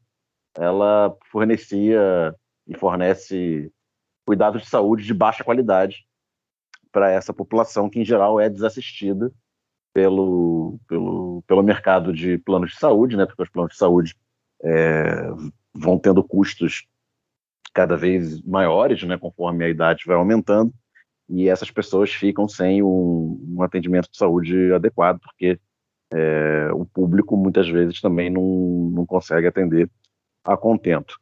Isso é uma primeira coisa. Segunda é a, isso que o Fagner falou, a identificação de uma certa, de uma certa parcela da classe média, da classe médica brasileira, notadamente o, a medicina de elite, né, a medicina privada. O ministro Queiroga é originário dessa turma, é o, um homem de, de plano de saúde, um homem da, da medicina privada, que tem um grande interesse num, num desmonte é, cada vez maior do SUS, abrindo espaço para a atuação de planos de saúde da medicina privada, não apenas para a elite, mas vendendo isso que o Prevent Senior vende, né? vendendo planos de saúde baratos para fornecimento de serviços de baixa qualidade. Então, passada essa questão estrutural, a gente entende essa ligação umbilical dessa turma com o governo Bolsonaro e seus métodos, seus métodos, e com isso a gente entende por que, que um, um hospital de um plano de saúde é, aplica de forma mengeliana uh, testes é, totalmente fora do, do, padrão, como o Daniel explicou no, no seu áudio, é, de modo a provar um ponto, a tentar provar um ponto do governo que era um ponto absolutamente político. Não tinha nada de, de ciência ali, era a intenção de fortalecer uma narrativa do governo de que existia um remédio eficiente para a cura da Covid e logo a pandemia não era um problema no início de 2000, durante todo o ano de 2020, a gente teve esse embate, né, do o governo negando o, a pandemia para, assim, é, combater as medidas de distanciamento, as medidas de, de minoração né, do problema da, da pandemia, e com isso não afetar a economia para que não afetasse a popularidade do, do governo Bolsonaro. O governo Bolsonaro é isso. É gente que não tem nenhum pudor de matar, de provocar morte, em detrimento de seus interesses de poder mais imediatos. Outro, outro episódio da CPI dessa semana também, que eu acho que é importante, já que a gente está entrando aqui na, na, no cerne aqui da CPI, foi a aprovação na quarta-feira da convocação da Ana Cristina, ex-mulher do Jair Bolsonaro, né? É, o lobista lá deu o depoimento ligando ela e o Jair Renan, o 04, né?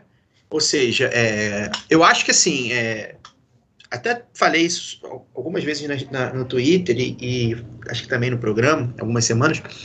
É, a CPI ela precisa de alguma forma mostrar é, serviço, né? E embora a gente saiba das limitações de, que, que tem, é um inquérito, né? Não, não, não vai sair prendendo ninguém mas o pessoal nas redes sociais, né, no Twitter, fica vibrando porque um senador deu ordem de prisão para um deles, né? É, eu acho que assim, chegar, chegar no 04, por exemplo, que dos três é o único que não tem é, é, um, algum, algum foro, né? É, Não. Ah, o Carlos Ca- também O Carlos também não tem foro. o, o Carlos também não tem, né? Não, o Carlos É. não tem. É, o Carlos também não tem. Mas, de qualquer forma, é, o Jair, enfim, que é o único que não tem cargo político, né? Não, não é, não, não, não tem voto, né? É, o Jair Renan, o Renanzinho lá, o 04. É, e é um cara que, dos últimos, das últimas semanas, é, vem se destacando aí na, na, na malha corrupta, né? Do, do, do- da família, né? Um cara que cresceu ali na, na corrida para para Bangu, né? para Jericinó, né? O pessoal de Bangu não gosta. Porque ou para Papuda, né? Vai saber. Porque vários são vários os indícios que o cara tá até o pescoço envolvido ah, em negócios espúrios. E ele se mostra, né? é, é, moleque, garoto, e aí, porra, gosta de ir pro Insta- Instagram, pro TikTok, né? Aquela coisa, e ele vai ganhando holofote, né? É, é claro que isso para o gado é bom, né? Mais um, é mais um quadro para eles botarem aí na. ele, ele, elegerem em 2022, mas é, vai chamando atenção para ele também, né? Então é, é, é, é importante a gente ficar de olho nesses relacionamentos da família Bolsonaro mesmo, que é o que a gente tem falado aqui também sobre o medo do Bolsonaro de ver os filhos em cana, né? Dele mesmo ser preso depois de, de, de sair da presidência, que a gente espera que saia logo, e dos filhos, né? Então o Jair Renan é um aí que eu achava que era o Flavinho, muita gente achava que era o Flavinho Desmaio, que ia ser, né, por causa lá dos do chocolates, da casa de milhão, né? Depois muita gente achou que era o Carlos por causa do envolvimento com essas organizações criminosas da extrema direita na, nas redes sociais. E aí aparece o Eduardo Bolsonaro, que é o homem do, do, do daquele print, né, daquele, daquela foto, né, do, do Lula Marques, né, se eu não me engano, é Lula Marques, fotógrafo, que pegou ah, o celular do Bolsonaro. É Lula Marques, né, Fagner? Exato. Exato. É. Lula Mar. antes ainda do Bolsonaro, na época que o Bolsonaro foi candidato a presidente da Câmara e o Eduardo não foi votar, esse print é história, essa foto é histórica, né? Que o Bolsonaro fala: você quer me fuder? Vai pra papuda, a imprensa vai cair em cima se você se souber o que, que você tá fazendo aí. O que, que será que o Eduardo tá fazendo aí? Enfim, né? Todos os quatro, por enquanto, menos a Laurinha, né? A menorzinha, que a gente brinca nas redes sociais esperando que ela seja ovelha alternativa da família, né? Ovelha comunista, quem sabe, né? Vendo os, os irmãos sendo presos, vendo o pai fazendo merda. Mas os filhos, né, envolvidos, né, nessa, nessa máquina de corrupção mesmo, máquina de, de, de, de malandragem, máquina de, de violência, né? E eu acho que a CPI agora é, pode dar, dar um passo interessante, né, para a gente. É, para a gente, de repente, encerrar aí com um relatório que pelo menos envolva diretamente o Bolsonaro e, e os, as séculas mais diretos do Bolsonaro nessas 600 mil mortes que a gente está vivendo, né, gente? Não é um. Não, a gente não está Caio, é, sobre esse envolvimento direto, né? É, é difícil caracterizar um envolvimento direto quando o governo não faz nada. Na verdade, o que o governo fez formalmente, né? Foi nada e atrasou as vacinas no que pôde, também não fazendo nada. E por fora, é, é um, é um modus operandi deles, né? Por fora, pega esses, esses associados indiretamente, é, que o, um filho apresenta para um subsecretário do ministério, o cara vai no ministério, faz uma reunião e tira foto, tudo no extraoficial, né? E, e essa turma tenta ganhar dinheiro, tenta vender uns contratos malucos, é, faz, se associa com empresa de saúde para fazer teste furado e morre gente. É um, é um modus operandi. Daí a dificuldade de caracterizar é, o envolvimento direto, porque você não, a não ser que você tenha um, uma, eu ia falar, não ser que você tenha uma filmagem do Bolsonaro dizendo que para fazer, mas tipo, isso a gente tem muito, né? É, porra, isso o Bolsonaro na televisão falando que ah, isso não existe, isso aí é uma gripezinha, sei Morrer, morreu. morrer, morreu, não sou coveiro, isso é o que mais tem. Mas fora isso, assim, em atos oficiais, você não tem, porque a política do governo era fingir que não existia da pandemia. Pois é. é outro, outro caô da semana também, é, que eu é inevitável, preciso falar. Aliás, antes de, de, de entrar nesse outro caosinho da semana, mandar um abraço pro pessoal do grupo de apoio, de apoiadores e apoiadoras do lado B lá no, no Telegram, né? O pessoal, como tem contato direto com a gente, né? São os ouvintes que mais têm contato direto com a gente, porque a gente está lá no grupo, tá interagindo.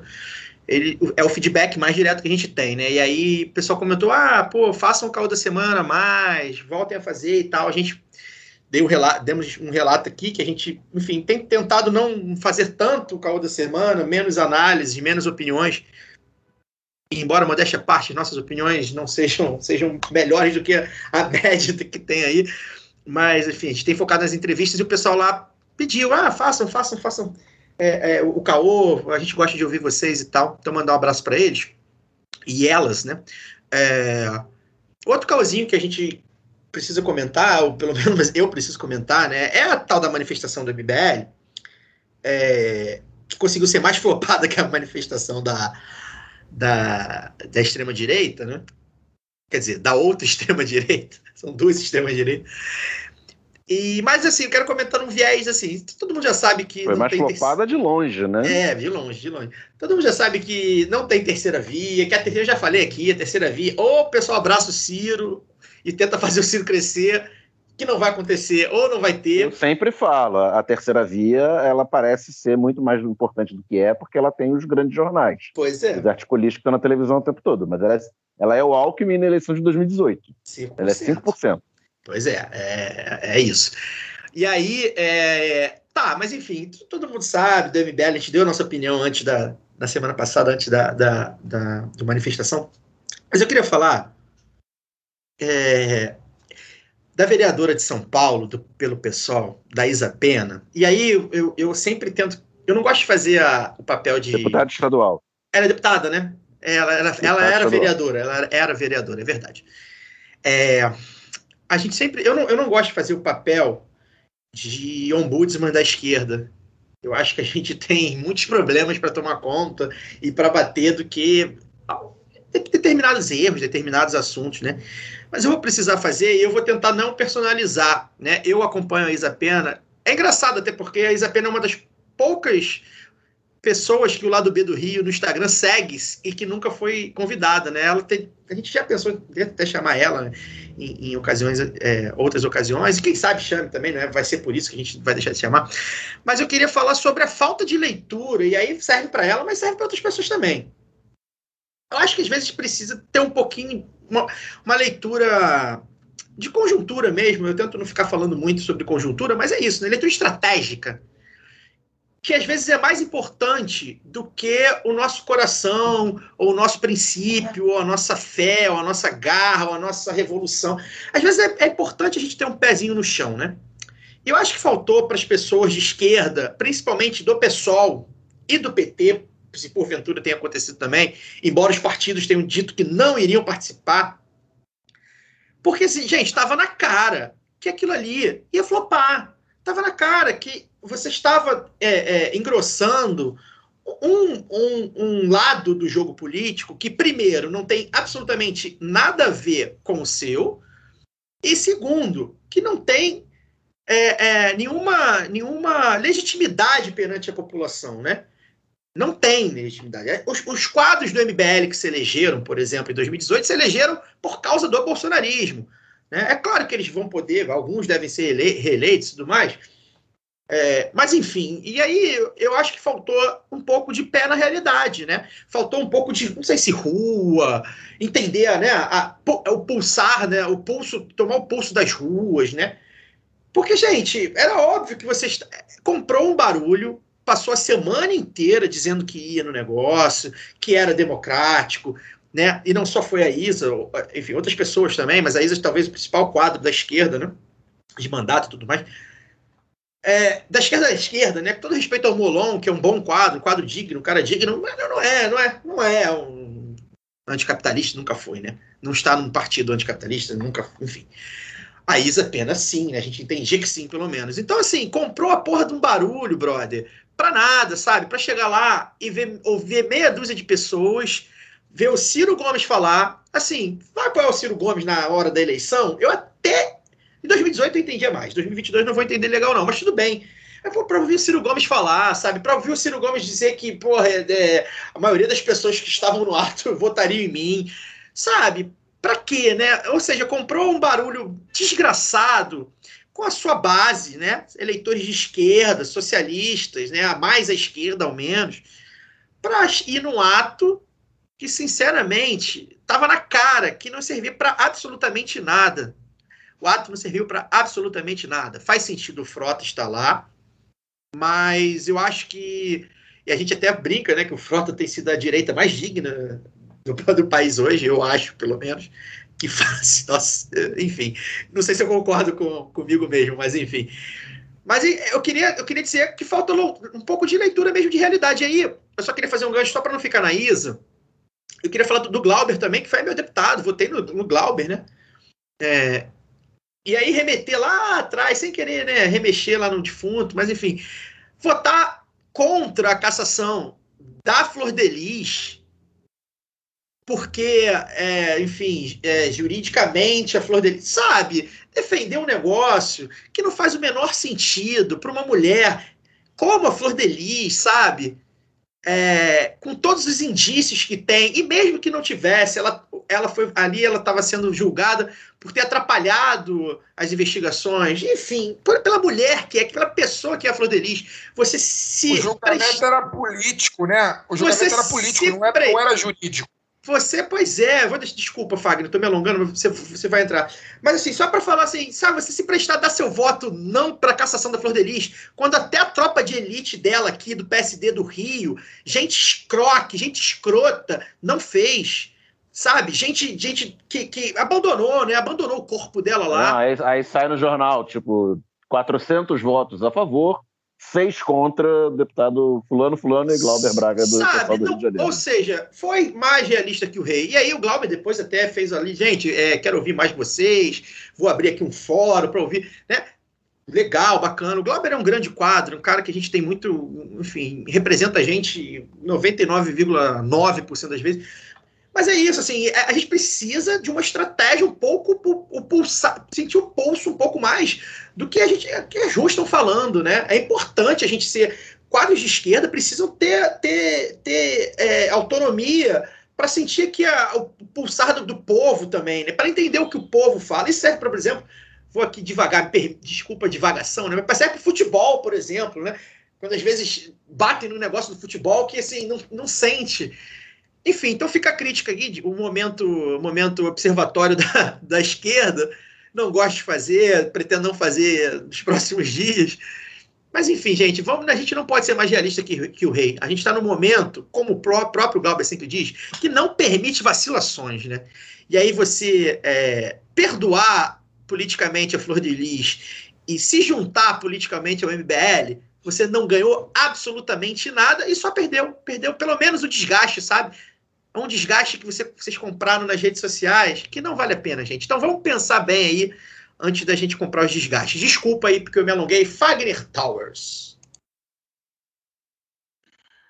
Não, não, falou super bem, não tem nem muita coisa a acrescentar. Eu acho que assim, o, que, o que é principal nesse processo é, é que a gente não perca de vista que a política ela é a arte do diálogo. Eu entendo isso, tá? Só que a política ela é a arte do diálogo com quem se presta a dialogar com a gente, né? E o MBL nunca se prestou a dialogar com a esquerda, né? O MBL ele é um movimento, não é nem um movimento, né? Uma, é, uma, é um, um emaranhado muito endinheirado, né? Financiado por algumas figuras aí esquisitas, né? É, que tem a cara desses rapazes jovens aí, né, que supostamente são politizados, né?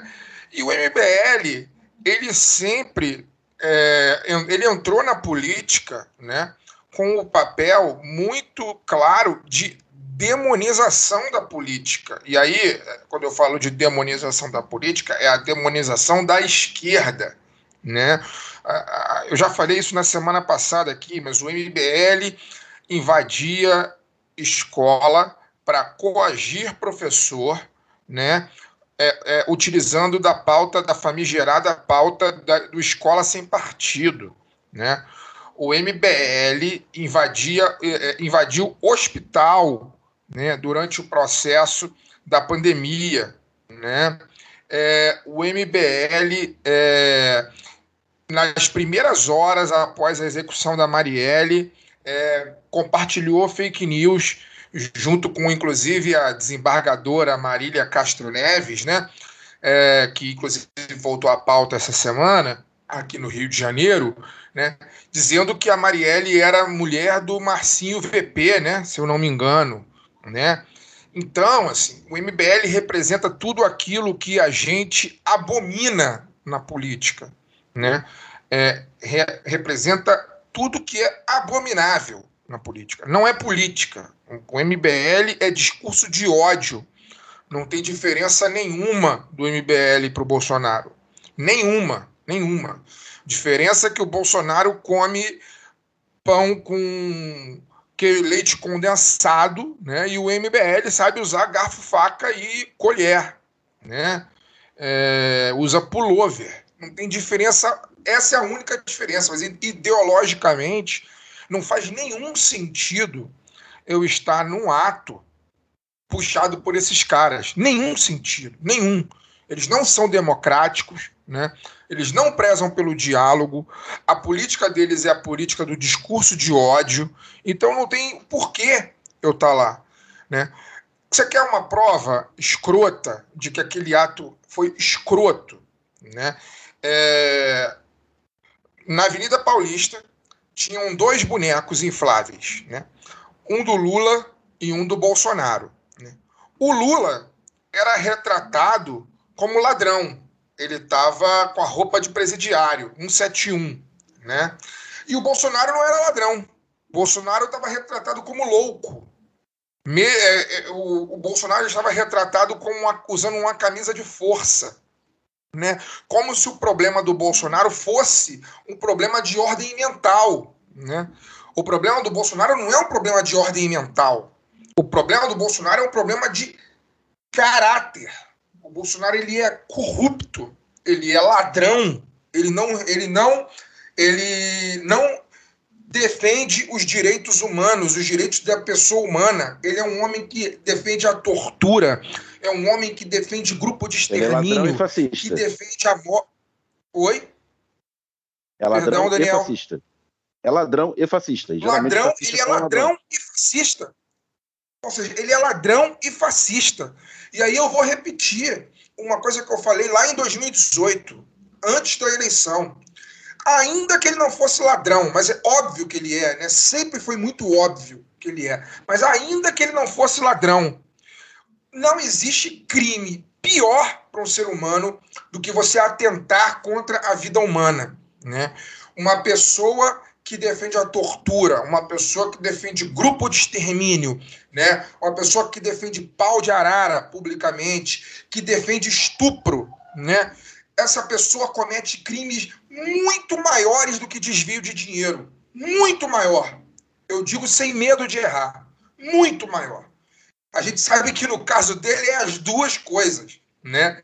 Mas ainda que não fosse, os crimes que Bolsonaro cometeu na vida política desde que ele entrou como vereador em 1989 são muito maiores do que qualquer rachadinha, do que qualquer desvio de dinheiro. São muitos, são todos muito maiores. Bolsonaro, assim como o MBL, né, são figuras que não têm que estar no debate político. São pessoas que têm que ser alijadas do debate político, que não têm que se candidatar, ter direito a se candidatar, que não pode ter cargo público. Sabe, essas, essas pessoas elas têm que ser completamente. A democracia não pode permitir que inimigos da democracia se engendrem dentro dela. Né? A gente chegou no momento que a gente está hoje justamente por causa disso. Né? Porque a gente tem sabotadores da democracia, sempre teve sabotadores do processo democrático, engendrados dentro do processo democrático, corroendo qualquer possibilidade de construção democrática que esse Brasil, que esse país podia ter. Então, assim, estar nesse ato com o MBL com Vem Pra Rua, essas figuras que a gente não sabe muito bem quem é, não sabe muito bem quem banca, mas sabe muito bem o que eles pensam, defendem e representam, né?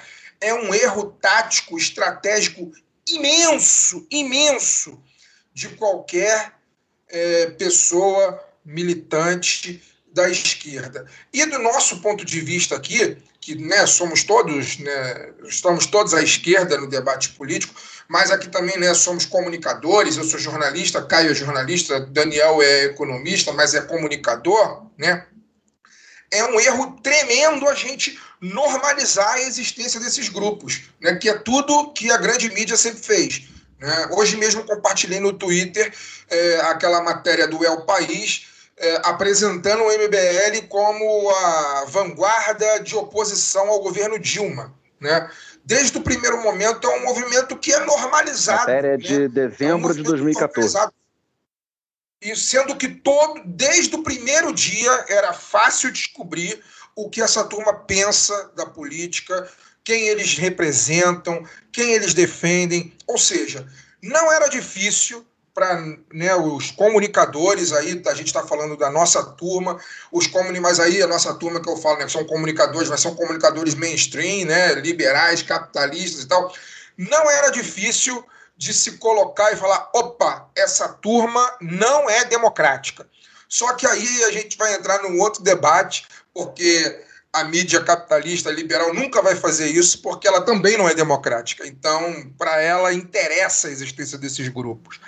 Mas é isso, é um erro crasso é, de leitura de conjuntura, de estratégia e tática política, que, infelizmente, assim, a gente pode dizer, assim, é, é ruim a gente ver, mas foram poucos. Eu acho que eu acho que nesse evento né, que foi realizado agora no último domingo, dia 12, 90%, 95% das pessoas que foram lá, que foi um fiasco, são pessoas como eles, né? São pessoas que pensam como eles e que demonizam a política e tal como eles, né? É, a gente teve do nosso campo, a gente teve uns 5 que não entendeu, uns 5% que não entendeu muito bem o que aconteceu ali e que foi colocar azeitona na empada errada. É, inclusive os partidos. Inclusive a pesquisa, a pesquisa divulgada, a tal pesquisa divulgada pelo Ciro, dizendo que ele era o candidato favorito dos manifestantes, né? A pesquisa dava ele com 16%, do, dos que responderam, sendo que o segundo colocado é o Lula, com 14%. A manifestação também era anti-Lula. Pois é, teve uma nuance, a gente já se alongou aqui, mas teve uma, uma nuance engraçada, que é MBL vem para rua, né? Os dois movimentos que, que chamaram o ato. E, o vem para rua estava dividido, acho que no Rio e São Paulo também. Estava é, dividido, tinha, tinha um, um, caminhão, um trio lá do, do Vem Pra Rua e outro MBL.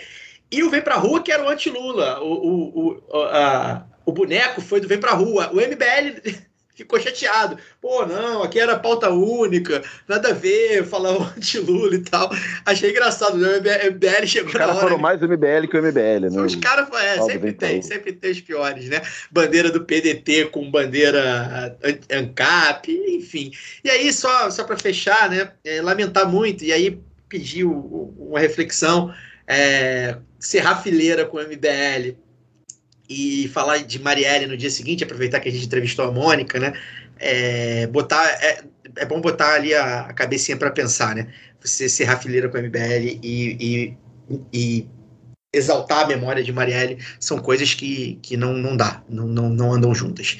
E é isso, gente. É, espero que tenham gostado. O programa ficou grande, mas o programa ficou bom, conseguimos falar bastante coisa aí. Vou dar, na verdade, vou dar. É, o boa noite, né? Boa noite, Fagner Torres. Bom, boa noite, é isso. Acho que o programa foi grande, não. Ficou. Ficou do tamanho que costuma ficar sempre aí. Agora a gente tem a entrevista com a Mônica, tem nossos comentários. É, a quinta-feira foi cheia, né? O ouvinte que não sabe, né? A gente gravou a entrevista com a Mônica na quarta noite e achava que não ia acontecer muita coisa na quinta. E a quinta foi cheia de acontecimentos, né? Prevent Sênior, o depoimento de, de, do, do antiministro da Saúde, enfim, depoimento não, né? Coletiva do antiministro da Saúde, enfim, muita coisa aconteceu, acabou que rendeu assunto para gente aqui. É, é isso. Semana que vem a gente está de volta, espero, né? E a galera se cuidar, quem ainda falta tomar vacina, vai tomar quando chegar seu momento. E é isso. Vamos junto, vamos em frente, sobrevivendo e, e a tudo. Sobrevivendo ao noticiário, sobrevivendo ao, ao desânimo, mas sobrevivendo. É isso, a pandemia tá passando, galera. Ainda tá aí, né? Tá morrendo muita gente, é bom a gente não perder isso de vista. É bom a gente ainda se cuidar bastante na medida do possível, mas tá passando. Daniel, boa noite. É, o Brasil 2021 sempre fura as nossas expectativas de que não vai acontecer nada. Você vai ouvir esse programa aí na sexta-feira, já pode ter tido um monte de coisa furando o programa. Mas, enfim, até semana que vem. Valeu, gente. Até semana que vem. Tchau, tchau!